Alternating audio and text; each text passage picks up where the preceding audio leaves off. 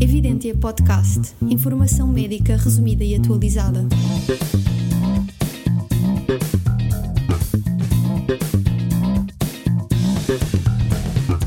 Olá a todos, meu nome é David Rodrigues, sejam bem-vindos a mais um episódio do podcast Evidência Médica. Olá, eu sou o Daniel Pinto e hoje connosco temos uma convidada.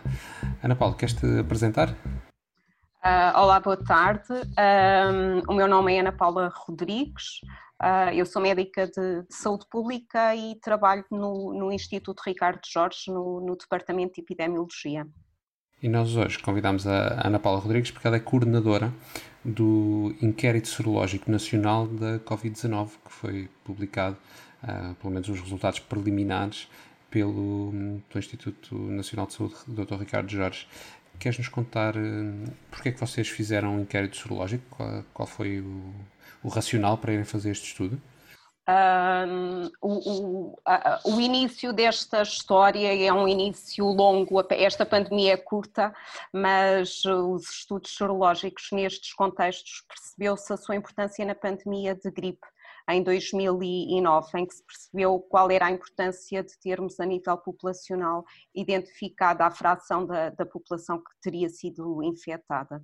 E desde essa parte, desde essa altura até agora, um, tem-se investido muito, os países têm investido em fazer inquéritos serológicos anuais, entre habitualmente são feitos no, no verão, um, para a gripe.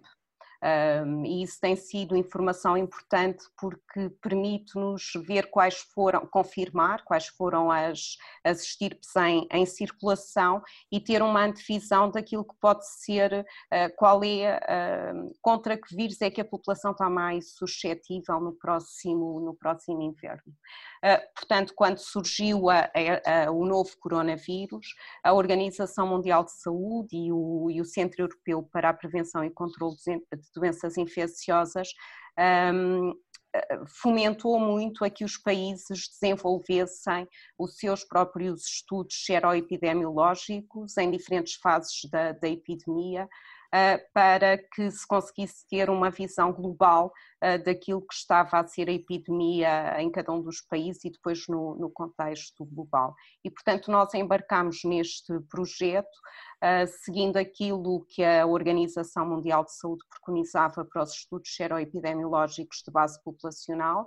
Claro que os objetivos variaram de país para país, uh, muito dirigidos sobretudo pelos recursos disponíveis no, no país, uh, e o Instituto, usando a experiência anterior que tinha dos inquéritos serológicos para, para a gripe, o inquérito serológico também das doenças evitáveis por vacinação, um, entendemos que, que, que seria uh, útil para, para o país, assim que, que passássemos a primeira onda pandémica, uh, determinar qual, era, qual tinha sido a fração. Um, uh, infectada ou que teve contacto, um contacto com o vírus, porque esta informação uh, é útil para sabermos, primeiro, avaliar as medidas que foram implementadas, uh, identificar grupos de, de, maior risco, mais, mais vulneráveis, e, e, ter uma visão de quais são aqueles que, que estarão mais suscetíveis no, no futuro.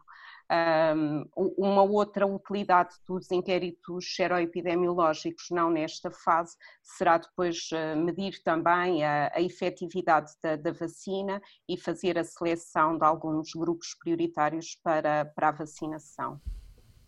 Ok, indo, indo agora ao método, o que é que foi realmente feito? Que tipo de estudo é este? O que é que implica no terreno o inquérito serológico nacional? Um, aquilo que que nós, o desenho do estudo foi um, um, estudo transversal, aquilo que está desenhado até é uma série de estudos transversais para conseguirmos fazer a, a monitorização da, da epidemia uh, ao longo, ao longo do, do tempo. Uh, e, e usámos uma, uma amostra não probabilística por questões de execuibilidade, uh, porque aqui o nosso grande constrangimento era sobretudo o tempo, uh, e portanto usámos uma metodologia de seleção de indivíduos que é recomendada pela Organização Mundial de Saúde também, num, num dos protocolos, uh, e, que, e, que, já tinha sido usado nos inquéritos serológicos das doenças evitáveis por vacinação e as infecções de transmissão sexual, que foi selecionar, definimos a amostra geograficamente, tendo selecionamos um número fixo de, de, indivíduos por região, de maneira a termos a mesma precisão das estimativas em cada uma das regiões.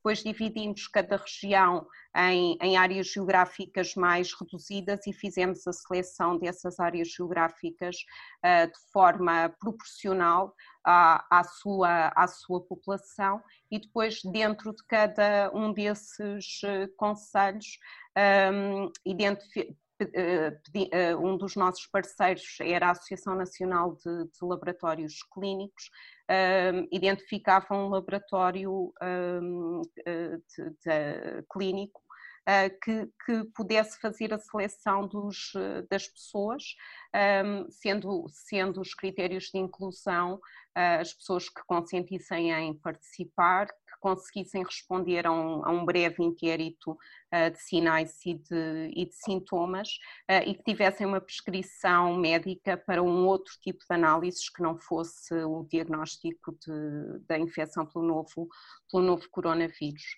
Uh, tínhamos como critérios de, de, exclusão os mesmos que foram usados no, no inquérito serológico das doenças evitáveis pela vacinação, que eram, são sobretudo a situações uh, clínicas uh, que possam interferir com, com a imunidade.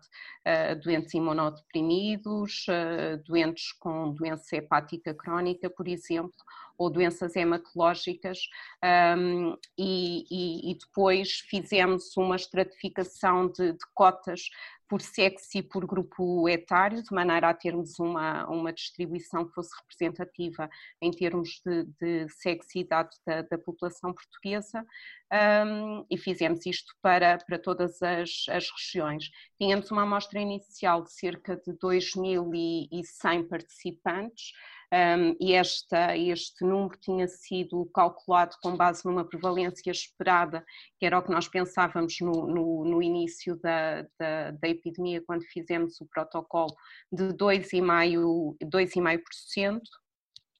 E, e, depois uh, iniciamos o, o, trabalho de campo e incluímos também para, para a seleção das, das crianças e, e adolescentes, eh, pessoas com menos de, de 18 anos de idade, hospitais que ficassem na mesma área das, dessas regiões que tinham sido selecionadas, eh, de maneira que dividimos a, a seleção dos indivíduos desta forma, mais de 18 anos em laboratórios privados e menores de 18 em hospitais do, do Serviço Nacional de Saúde, distribuídos por todo o continente e e, e ilhas. O trabalho de campo demorou cerca de entre 5 a 6 semanas e coincidiu com o recrudescimento da epidemia na, na zona, ah, na área metropolitana de, de Lisboa, ah, o que coloca aqui também importantes desafios depois na interpretação dos, dos resultados, porque nem todas as regiões estavam na mesma fase epidémica e esse uhum. foi, foi um dos desafios okay. que tivemos. Já, já lá vamos aos desafios, mas como estás a contar, muito trabalho aqui de preparação e, e planeamento e, e, algumas limitações, claro, isso não há investigação sem limitações. Então, e antes de irmos a essas questões de pormenor, quais foram os vossos resultados? O que é que descobriram eh, como resultados principais do vosso estudo? Um, nós, no, nos, nos, eh, principais resultados, nós tomamos uma opção metodológica para definir a, a prevalência, usamos uma definição de caso uh, de IgM, IgG, positivo, IgM ou IgG uh, eh, positiva, um, e usamos depois também uma definição mais específica, um, IgM, IgG ou anticorpos totais, ter pelo menos duas destas determinações positivas, uh, de forma a termos resultados mais específicos e eliminarmos aqui, sem fazer nenhum ajustamento, uh, possíveis uh, falsos, falsos positivos. E, no entanto, optamos por por reportar os valores da IgM e da IgG, porque era aquilo que também era reportado na maior parte dos, dos estudos. E aquilo que encontramos foi uma seroprevalência baixa, à volta de 2,9%, com um intervalo de confiança variando de 2 a 4,2%, um, não identificamos diferenças uh, estatisticamente significativas entre as, as regiões, nem entre grupos etários, e, este foi um resultado uh, interessante, porque aquilo que observamos era, foi que a seroprevalência no grupo, nos grupos etários abaixo dos 20 anos não era mais baixa do que nos grupos etários mais velhos. Naturalmente, em próximos estudos. Se quisermos ir mais a fundo e tentar perceber se existem de facto aqui algumas diferenças, teríamos que usar grupos etários mais pequenos, uh, aí de 5 anos, talvez, de 5 em 5, e depois dos adultos de 10 em 10 anos, e ter depois aí um maior número de participantes uh, para conseguir identificar essas diferenças. No entanto, nestes níveis de seroprevalência tão baixos, uh, muito longe de uma teórica imunidade de grupo, um, entendemos que não, não, não, não era objetivo nesta, nesta altura identificarmos diferenças de seroprevalência tão pequenas que no máximo seriam diferenças de 1%. De 1%. Uh, depois, um, um, resultado muito interessante e que não foi encontrado noutros estudos foi que a seroprevalência foi bastante mais elevada nos homens, 4,1%, e nas mulheres 1,8%, mas depois quando olhamos, uh, apesar de em termos fisiopatológicos poder haver alguma justificação para este resultado, pelo maior número de, de receptores uh, nos, no sexo masculino, não nos parecia ser esta a razão, porque nos outros estudos seroepidemiológicos noutros países esta diferença não era, não era encontrada. Aquilo que identificamos é que um, estes homens com uma seroprevalência mais elevada eram uh, pessoas com ensino secundário que foi o, o, grupo de escolaridade onde a seroprevalência foi mais elevada. E, portanto, isto poderá indicar aqui que houve diferentes exposições durante a, fase de contingência entre homens e, e mulheres, na, uh, por contextos laborais, provavelmente, uh, que justificam esta, esta, esta diferença. Uh, um outro resultado que, que, que, que também vale a pena salientar foi é, é a percentagem de, de, infecções teoricamente assintomáticas, uh, apesar de, de, não podermos excluir aqui um viés de, de, memória, porque nós perguntávamos às pessoas se desde março até a altura em que participaram no estudo, que foi junho, uh, se tinham tido algum dos sintomas que pudesse cair dentro da, da definição de caso de, Covid e, portanto, não, não, não é de excluir aqui um viés eh, de memória ou uma desvalorização de alguns sintomas, é que 44% ehm, das pessoas não referiram sintomas compatíveis com, com a infecção, eh, mas a maioria destes positivos referiam contacto com um possível caso, um, um caso suspeito, um caso confirmado de, de Covid. Ajuda-nos agora a entender o que é que realmente se retira deste estudo. Ou seja, estamos a entrar em setembro de 2020, temos uma eventual segunda onda da Covid eh, a chegar. Em que sentido, ou, o que, é que, ou que resultados é que este estudo nos oferece que são úteis, nos ajudam para enfrentar essa segunda onda? O que é que se aprendeu com este estudo? Que ensinamentos é que ele nos dá para enfrentar uh, melhor esta segunda onda que se adivinha? Exatamente. Uh, nesta, nesta a, a, principal, o principal ensinamento é que a penetração e a circulação do vírus na população portuguesa durante a primavera em que tivemos a primeira onda epidémica foi relativamente limitada e que grande, como seria de esperar, não é? Grande parte da nossa população é, é ainda suscetível a este, ao novo corona, ao novo coronavírus e, portanto, todas as, as, as medidas de prevenção nesta, nesta fase eh, continuam a ser muito atuais para agora e para, e para o próximo inverno, até porque eh, temos aqui, e isto não é um dado só nosso, não é? Os, os indivíduos assintomáticos ou numa fase pré-sintomática também pode, têm a capacidade de, de transmitir a infecção e, portanto, todas as medidas de distanciamento social, de higienização, de, de utilização da, da máscara nos, em todos os, os contextos um, são, são, até termos uma vacina, as, as, as, medidas mais eficazes para evitarmos o ressurgimento de uma, de uma, segunda, de uma segunda onda um, epidémica. Uh, naturalmente, há um, aqui uma necessidade muito premente do desenvolvimento de sistemas de vigilância de alerta uh, precoce. Um, e, e, uma das situações em que esta vigilância uh, se torna muito importante, de acordo com os nossos resultados, é a reabertura das, das escolas, naturalmente. E, e esta, uh, e acho que este, que este estudo veio dar, de alguma forma, um, trazer informação uh, para validar essa, essa necessidade. Ok, Ana Paula, um, então entrando aqui um bocadinho mais na, nos aspectos de pormenor, uh, uma das coisas que me chamou a atenção no, no relatório é que houve uma preocupação de, de fazer validação do, dos testes usados com, com amostras do, do do Instituto Ricardo Jorge, um, e, e, percebi que optaram por não fazer um, um, ajuste para os falsos positivos, ou seja, quando o teste não tinha uma especificidade de 100%, e se calhar a maior parte das vezes não será exatamente 100% a especificidade, temos falsos positivos, nós falámos disso no, no último episódio do, do podcast, um, o que quer dizer que estes, à volta de 3% que foram encontrados, provavelmente estimam um pouco por cima, porque alguns dos resultados poderão ter sido falsos positivos, é isso?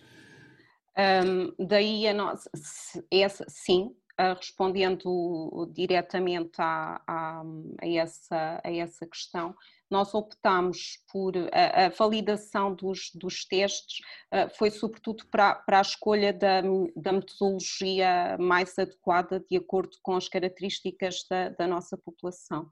E aquilo que foi feito foi, uh, foram testados em simultâneo vários kits comerciais existentes, na, em amostras positivas, em doentes confirmados, uns internados e outros eh, não internados, com diferentes gravidades de, de, de doença, e, e, foram usadas amostras negativas, choros negativos, uh, que o INSA tem na, na, sua seroteca de estudos anteriores uh, de seroprevalência da, da gripe. E foi escolhida uma época uh, em que não havia conhecimento da, da circulação do, do, do, novo coronavírus.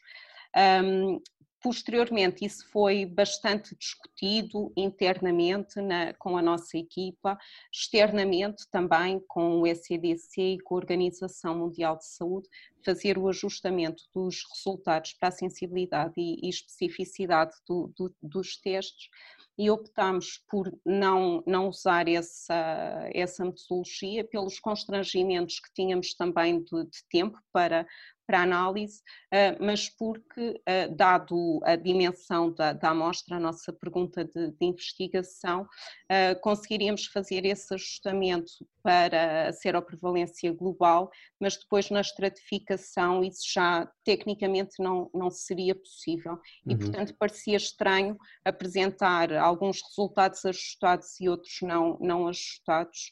Um, e, e por isso usamos também aqui duas definições de caso uma mais, esta mais eh, sensível e uma definição de caso mais específica em que impunhamos que, que, para considerarmos um resultado positivo tinha que ter duas determinações das séries de, de testes efetuados. E, e, os valores encontrados uh, eram mais baixos, à volta de, de 2%, mas tanto dentro do mesmo intervalo de confiança, a interpretação dos resultados não, não, não varia, continua a ser uma, uma seroprevalência baixa, elevada suscetibilidade da, da, da população e, e, portanto, não há, isso não traz implicações uh, para, para a interpretação prática, para a utilidade prática dos, dos resultados. Uhum. Portanto, no fundo, não altera as vossas conclusões do estudo.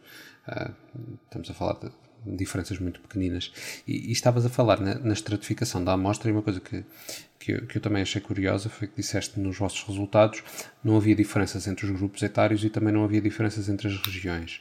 E, e o que nós conseguimos ver quando consultamos os dados públicos da, da Covid na plataforma do Ministério da Saúde é que essas diferenças estão lá nos casos sintomáticos, não é?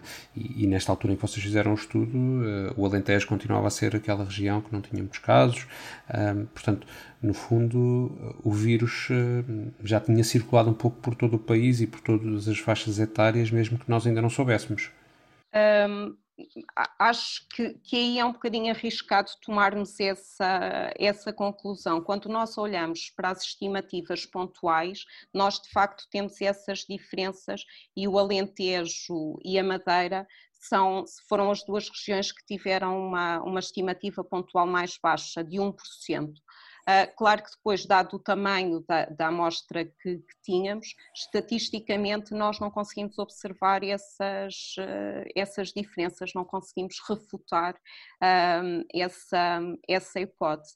Fizemos aqui um exercício que foi correlacionamos a taxa de ataque um, reportada pela, pela Direção-Geral de Saúde, no, de, até à data do final do, do trabalho de campo do, do inquérito serológico, correlacionamos um, a, a, as taxas de ataque por região de saúde e por grupo etário, com o respectivo valor uh, da seroprevalência pontual. E há uma correlação positiva e forte, à volta de, de 80%, um, nestes resultados, o que quer dizer que, um, traduzindo isto, as regiões em que houve taxas de ataque mais elevadas foram aquelas que efetivamente tiveram estimativas pontuais mais elevadas também de seroprevalência, mas os seus intervalos de confiança tinham uma latitude que se sobrepunham entre si. Uhum, ok, portanto, no fundo, vocês não têm uma amostra suficientemente grande para para concluir com certeza acerca desses aspectos. Não, e esse, não, entre regiões não conseguimos, eh, não, não, não existia potência, apesar de termos alcançado uma amostra superior àquela que tínhamos estimado, nós conseguimos recrutar uh, cerca de 2.300 pessoas, um, não, uh, depois na sua comparação isso não era possível, não havia potência para identificarmos diferenças. Hum. Focando-me agora nos testes de anticorpos, eh, gostava de ouvir a opinião em relação à utilidade real destes testes. E a utilidade, se calhar, desde o ponto de vista da saúde pública, mas também do ponto de vista individual. Será que eles são úteis e de que forma é que este inquérito nos ajuda a esclarecer esta questão? Qual a utilidade real destes, destes testes serológicos?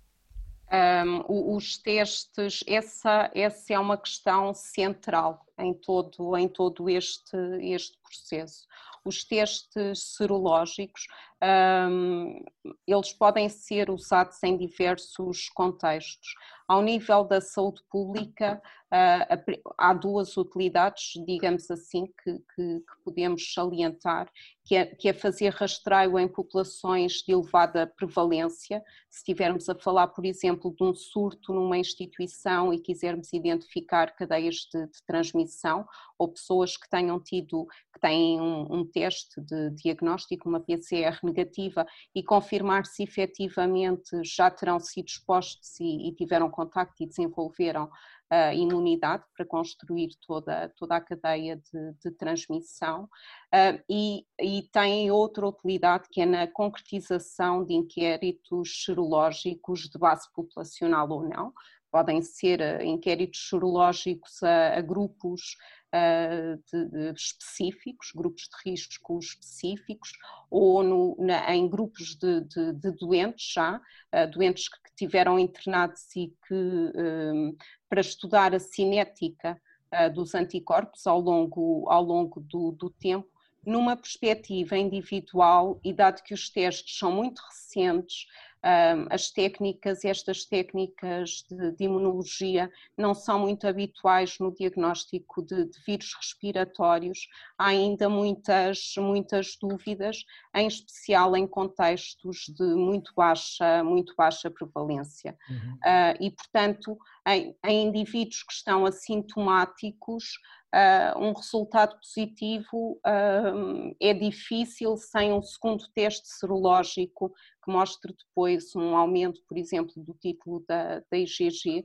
Uh, que, que, que, é realmente um, resultado, um resultado positivo. Justifica-se a sua realização ou pode justificar-se em, em, doentes cuja clínica seja altamente uh, provável de ser Covid, mas que em, em doentes graves, uh, mas que uma PCR tenha sido negativa o teste e, e, nessa situação pode ser, pode ser útil.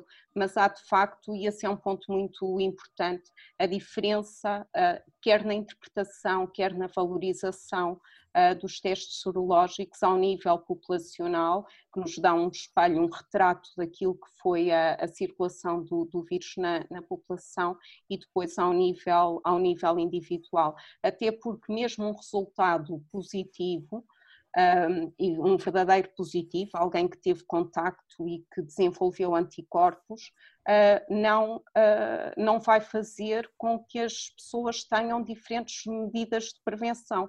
Têm que manter o mesmo nível de prevenção, uh, porque não se sabe a duração exata da, da, da imunidade, nem o nível de, de, proteção que os anticorpos traduzem atualmente. Uhum. E pegando eh, então um bocadinho nesta última parte que estavas a dizer, um, quais são os planos do, do INSA para o futuro, se nos puderes dizer? Uh, no fundo, vamos ver mais inquéritos sorológicos para determinar uh, a, a, prevalência da, da, infecção dentro da população portuguesa? Vão acompanhar estes doentes que tiveram resultado positivo para saber uh, quanto tempo duram os anticorpos? Ou, ou, estão a pensar eventualmente até fazer estudos clínicos para saber se eles mantêm imunidade ou não? Quais são os planos para o futuro? Uh, nesta, nesta o que nós temos em protocolo e teremos que discutir agora, porque tudo isto é muito, pode ser muito mutável, os objetivos dos estudos, à medida que, que, que a epidemia vai evoluindo e vão surgindo novas questões de, de, de investigação, mas aquilo que nós tínhamos planeado inicialmente era fazer um estudo semelhante a este, com dimensões amostrais eh, diferentes, depois de acordo com a nossa pergunta de investigação, se queremos de facto confirmar eh, se há diferenças entre regiões, teremos que ter uma, uma amostra superior eh, ou entre grupos etários. Um, e, e, e, pensamos repeti-lo ao longo do tempo nos, nos, próximos entre 2020 e 2021. Tínhamos pensado a repetição ao final de cinco meses, uh, o que daria agora em outubro aproximadamente, uh, mas depois fazia repetição de três em três meses. Provavelmente a repetição agora em outubro tendo em conta que vamos mantendo uma transmissão sustentada ao longo do tempo uh, e não tivemos uma segunda onda muito intensa, um, se calhar não se justifica nesta, nesta altura e a repetição uhum. será mais, uh, mais tarde uh, com outros objetivos. Podemos, pode ser feita monitorização também, teremos que discutir isso com dadores de sangue. Essa opção tem uma grande vantagem de permitir uma, uma seleção de elevado número de participantes em curtos períodos de tempo e, portanto, numa, durante uma epidemia uh, intensa, podermos fazer a monitorização em curtos períodos de tempo, por exemplo, a evolução de semana para, para semana, uh, como fizeram, por exemplo, os, os, os ingleses. E depois uh, a, a, questão da, da evolução, a duração da, da imunidade. Um, isso, com estudos de base populacional, é muito difícil responder a essa questão, mesmo selecionando as pessoas que tiveram resultados positivos, porque o número não é, é, é reduzido e, e, terão sido infecções mais ligeiras, uh, fará mais sentido o desenvolvimento de estudos uh, clínicos, um, a partir fazer o seguimento ao longo de seis meses, no mínimo, uh, de pessoas que, que tiveram infectadas e, e estiveram internadas um, e por, por Covid. Em relação a isso, houve um dado interessante esta semana, já que foi, uh, foi publicado um artigo uh, do primeiro caso de reinfecção uh, e que os autores asseguram que é uma reinfecção porque os vírus são diferentes. a primeira infecção foi em março Estamos no final de agosto. Onde é que eu quero chegar? Aquilo que sabe dos anticorpos é que eles decrescem ao longo do tempo. Uh, e certamente este caso desta reinfecção, os anticorpos, tanto IgM como a IgG, já deveriam ser negativos neste indivíduo. A segunda infecção deste indivíduo foi assintomática. Eles detectaram esta infecção porque ele regressou de uma viagem uh, e fez um teste na chegada uh, a Hong Kong, salvo erro, uh, e detectaram uh, que ele estava infectado com outro vírus. E, portanto, aquilo que se sabe de facto dos anticorpos é que eles decrescem ao longo do tempo, e o que este caso pode indiciar é que há memória e há imunidade uh, associada a uma infecção inicial. Isto é muito interessante do ponto de vista da vacina, mas repito, isto é um indício, não há certeza, há apenas uma, boa, uma pista no bom sentido, vamos dizer assim. Se calhar, se calhar só esclarecer aqui um bocadinho, David, porque eu acho que se calhar muitos dos médicos de família que nos ouvem uh, podem eventualmente já ter contactado com pessoas uh, no, no trace Covid, por exemplo, que, que tiveram a infecção e depois tiveram um teste positivo alguns meses mais tarde. A diferença destes casos agora que têm sido reportados é que o genoma do vírus foi sequenciado e nós temos a certeza que são vírus ligeiramente diferentes. Portanto, sabemos que foi uma outra infecção e que não são ainda partículas do vírus que estão a ser libertadas uh, algum tempo mais tarde. Aí, não sei, Ana Paula, se, se o INSA está a pensar fazer alguma coisa nesta área, de, porque isto implica sequenciar o genoma, não é? O, o, o, o INSA, um dos grupos da, da, do, do, Departamento de Doenças Infecciosas, está nesta altura já, já, já a fazer a, a sequenciação do, do vírus um, ao nível em todas as regiões e depois em casos mais específicos, estudos de, de surtos também, e portanto uh, vai ajudar também a responder a essas, a essas questões. Mas é, e essa é a grande esperança, não é? Não, neste panorama em que há ainda tantas incertezas, é que um primeiro contacto com a infecção, uh, sobretudo com formas sintomáticas, uh, que depois, mesmo que laboratorialmente laboratorialmente não seja identificada uh, nenhum, nenhum, não sejam identificados anticorpos, que haja alguma memória de, de resposta e que as, as segundas infecções uh, sejam, mais, sejam mais ligeiras. Um, agora, nesta, nesta componente de fazer o seguimento, uh, naturalmente, dos, dos doentes, naturalmente, se algum deles vier a desenvolver uma segunda, uma, a ter sintomatologia e, e voltar a ter um, um, resultado positivo, fará todo o sentido incluir essa componente, fazer a, a sequenciação genómica do, do, vírus para confirmar se de facto uh, é uma, uma segunda infecção ou não se trata destes, destes casos. Uhum. Estava a pensar, a propósito disso, se, se, se haverá assim alguma maneira dos médicos de família em Portugal colaborarem com o INSA, com, com estudos epidemiológicos, ah, se houvesse uma rede? Um, nós, nós temos, nós temos no, no Instituto uma, uma rede de, de, médicos de família, que é, que é a rede Médicos Sentinela, e que, e que nesta altura, fruto da reorganização dos, dos serviços também sofreu com, com, com esta nova organização um, e, e, por isso uh, os médicos de família podem participar nesta componente da, da vigilância das infecções respiratórias uh, através da rede médicos Sentinela, é só enviarem um, um, um e-mail uh, para, para, o, para, o, para o e-mail da rede que é ms.onça.insa.min-saúde.pt para se inscreverem e depois aquilo que é, que é pedido nesta, nesta colaboração é a identificação. Nós este ano vamos ter que alterar um bocadinho os, os procedimentos, a identificação uh, de todas as, todas as infecções uh, respiratórias agudas dos doentes das suas listas, independentemente de serem consulta presencial ou de ser uma, uma consulta não, não presencial, vemos com mais alguma dificuldade a possibilidade da recolha da amostra biológica uh, para fazer o, o, diagnóstico aqui, quer da gripe ou de outros vírus respiratórios, e vamos incluir neste painel também o, o novo coronavírus. Uh, mas uh, estamos a complementar esta, esta rede de médicos sentinela com uh, ADCs sentinela também para, para fazermos uh, a identificação não apenas do novo coronavírus, mas dos outros vírus que estão em, em circulação. Uh, e, portanto, o papel do, do, médico de família aqui na, na vigilância, quer da, do, do, do, coronavírus, quer dos outros agentes uh, de infecções respiratórias, uh, vai, ser, vai ser crucial para conseguirmos manter a vigilância tal como, como a temos até, até este, este, este momento. E para quem não sabe, a Ana Paula é coordenadora da Rede Médicos Sentinela, e foi por isso que eu, que eu lancei esta pergunta, porque no fundo é importante haver mais pessoas a colaborar com, com a Rede Médicos Sentinela. Sim, obrigada. Bem, o episódio já vai longo, mas o conteúdo assim o obrigou e muito bem. Um, desde logo agradecer à doutora Ana Paula Rodrigues uh, e ao INSA o trabalho que têm feito. Uh, sem estes estudos fica muito difícil de entender o que realmente está a acontecer uh, no país.